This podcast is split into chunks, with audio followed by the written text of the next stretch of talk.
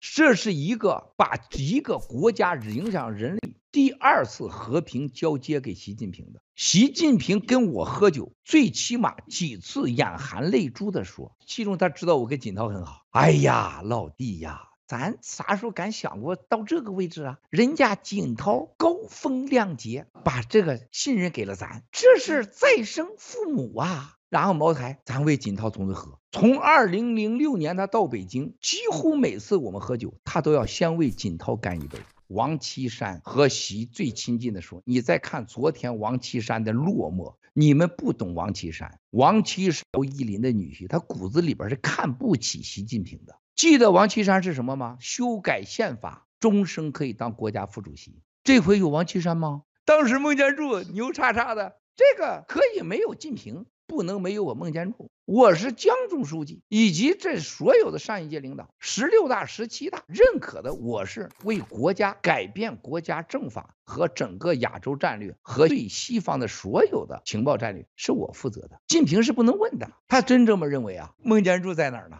你们看到了吗？钟永康当年多牛，现在钟永康在哪儿呢？一个神秘到天天喂猫的人在中南海，令计划在哪儿呢？我在李元朝给我讲课，天上地下好像是不食人间烟火似的。李元朝在哪儿呢？你知道现在中央警卫局里边的四大号人物，中南海保镖四号人物，没有一个过去见七哥不是卑躬屈膝的。我现在不好意思说他，现在你看到连他的小弟都来绑架好了。郭文贵可以是中国带生意字头的唯一自由出入中南横跨三代领导人。唯一的一个，而且没加入共产党党员，还没有偷税，没有腐败，没有靠他贷款的，没有要过他一分地的。七哥能走到今天，看看这些老杂毛的境界跟七哥的境界差哪儿？你看我现在这长相，你再看镜头这几个人，跟我这个现在这个状态差距有多大？我还是在一夜没有睡觉的情况下，你看看习近平和胡的这种怒目而视，和刚才那个照片还故作镇静，还我支持你啊，让我讲两句。你看看那个照片呢，仅仅相差了五秒钟。